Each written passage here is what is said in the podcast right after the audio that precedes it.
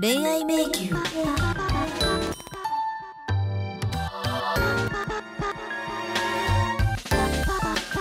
この番組は恋愛に迷った地方在住の女性に送る婚活サプリメント。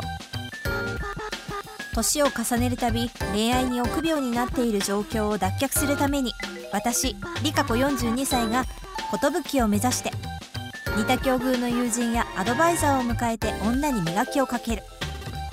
今日も地方ならではのリアルトークをお届けしていきます。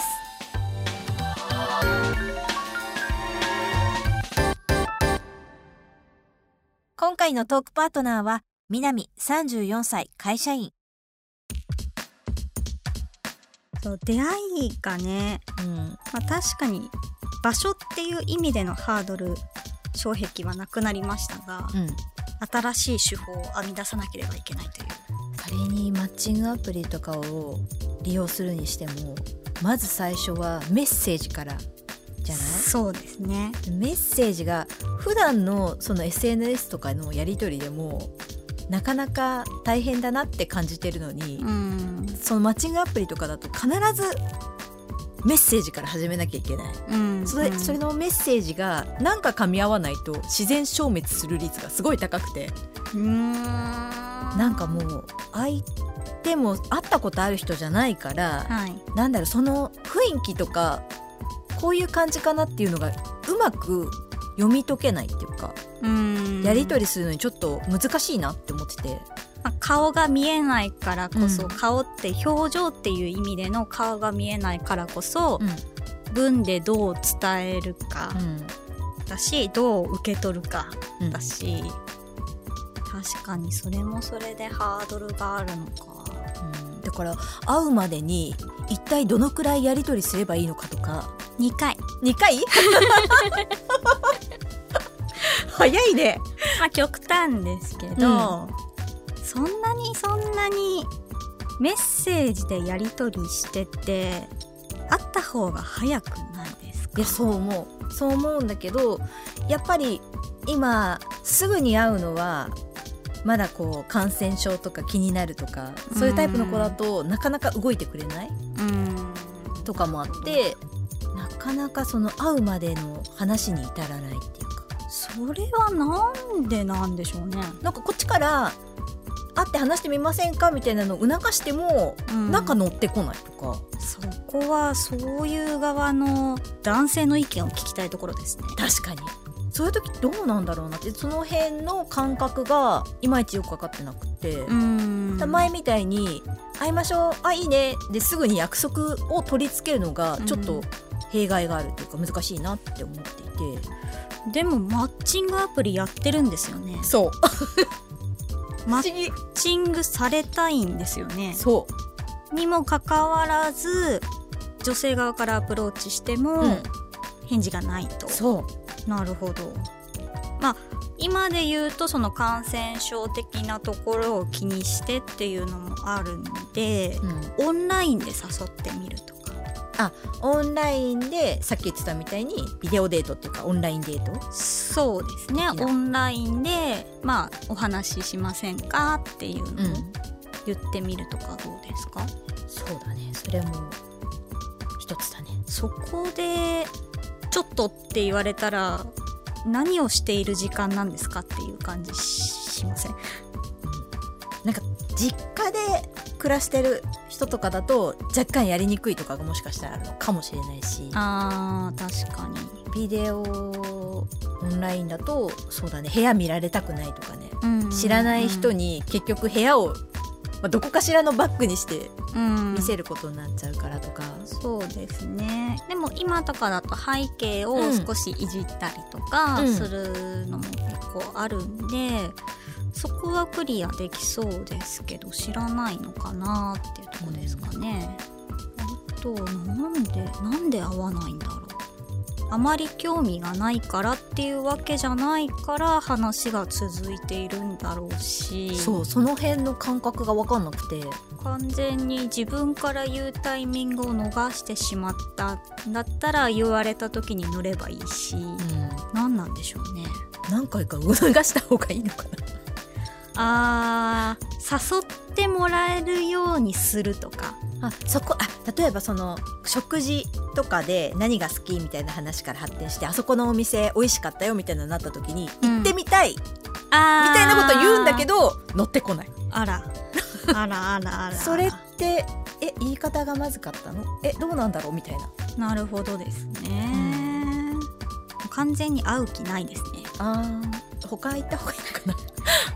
どうなんでしょうね。あのいわゆるキープというのも 必要だとは思いマッますチングならでではだね。そうですね。マッ何人からとやり取りしてて、うん。自分の優先順位があまり高くないみたいな。うん、そうですね。続ける分には別に苦じゃないんだったらうん。続けてしまって、相手から誘われるのを待つかまあ自然に消滅してしまうのかはちょっと今後お楽しみという形になりますが。そっか。なかなか難しいね。まあでもそれはリアルでも難しいですよね。実際誰かと2人でご飯に行きました。2回目どうしましょうみたいな問題とか。そもそも1回目がアプリじゃなくて紹介されたとしても1回目どうしましょうかっていう話になるのが難しかっとか、そういうお互い進めない状態が多いような気がしますね。いろいろ悩ましいね 悩ましいですね。どうなってくんでしょうね。これから。これからね今だとどうなんですか？飲み会ってあんまり私こうやってあのリカさんとカフェとかちょっとお話しするとはかはありますけどまだ飲み会というものに行ってないんですね。私も言ってない。よくテレビとかで見るのは間に仕切りが透明な仕切りがあって、そこで飲むとかフェイスシールドフェイスシールドしながら飲むの？しながら飲むとかわお食事用のマスクとか開発されてましたよね。あなんかピラーみたいな感じそうですそうです。でもそれをしながら合コン？あでも前今回この新しい様式になる前に、うん。マスクお見合いってあったの知ってます？なんか聞き覚えがあるというか聞いたような気がします多分一回話したことあるかもしれないんですけど、うんお見合いの時にお互いマスクをするんですよ。うんでプロフィールとかの交換とか実際お話はするんですけどマスクは絶対外さないんですね。うんで最後に、えっとマッチングのタイム時間があってマッチングの時間にお互いじゃあカップル成立ですってなったらお互いの顔をそこでようやく見れるっていう。それ、ま、外した時に全く好みじゃなかったらどうなるんだろうね。あそれはそれは申し訳ございませんっていう感じになるかもしれないですけど まあ一つマスクっていうフィルターがあることで、顔とかのプラスアルファのなん。だろう余計な情報っていうのを入れないことによって、あのお互いの中身の方を注意して見るあようになるっていう目的らしいんですね。なので今の時代皆さんマスクしてるじゃないですか。うんで目元だけです。うん目元だけなんで、まあ、お互い一部分しか見えてないけれども、うんだからこそ相手の話し方だったりとか、うん話題だったりとか、うん。性格だったりとか、うん。そういうところに目を持っていけるんで、違う視点で見れるっていうのもいいかもしれないですよね。なるほどね。そっか見見えるものだけじゃないところにフォーカスするというか。うん、そうですね。そういった楽しみ方というか。楽しみ方。すごい。楽しみ方。あるんじゃないでしょうか。なるほどね。それはいいかもしれないね、マスクしてるとあの綺麗に見えたりとか気になったりとか。なぜかマスクしてると美形変換が頭の中で起きてて、うん。この人イケメンなんじゃないかなとかこの子可愛いだろうなみたいなうん絶対なんかういい方向にいい方向にね、うん。想像してしちゃうところがあるかも。まあこれ使えるのっておそらくアジア人なのか日本人だけだと思うんですけど、日本人って目で会話するんですね。する。口元じゃないんですよ。確かに。絵文字とかもだいたい日本の絵文字って目で何か表現するんです。そうだね。目が笑ってるのとかそうなんです。ちょっとシュンとしてるのとか。で欧米諸国とかだと口で表現するんでああの横になってる。コロンとね。コロンとハイフンとなんかカッコみたいな。カッコみたいなやつので口で表現するんで。ああ言われてみればそうだよね。なので日本人は目だけでコミュニケーション取れるはずなので、うん。目でコミュニケーション取れるならマスクしたままでも別に十分なんですよね。そうだね。できそうかも。ただどうやって会うまで持ち込むかそこが 問今そ題です。こが問題になってるもんね。そもそもそもそもそこだもんね。そもそもそこなんですよそこまでどうしたらいいんだろうね。どうやって会うか。今のところ出ました。オンラインで飲み会。飲み会。アプリ。うん。あと何ありますかね。今できること。今で電話とかってどうなの？電話ですか。あえての。若い世代は電話のあの受話器のアイコンが一体何なのかわからないこの時代にですか。ああそうなんだ。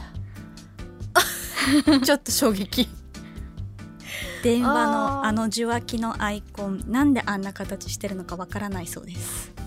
もうそれはジェネレーションギャップだね。そうですね。そっか。まあでもアプリだと普段だと多分年の近い人とかを紹介してもらったりとかする、確かにそうかも。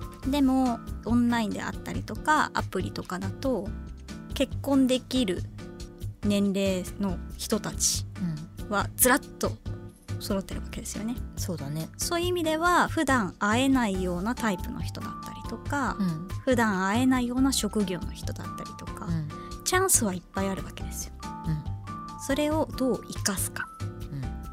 うん。いろいろあこれダメだあれダメだって言ってアプリの中でも排除していくんじゃなくていいところをピックアップしていく。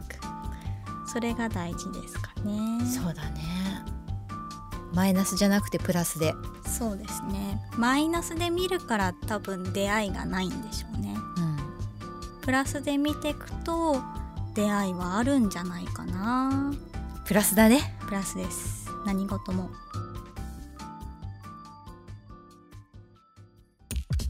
今回導き出された迷宮脱出のキーポイントは抜け駆けに変わるものを見出せマッチングしてから会うまでの回数はなるべく短く。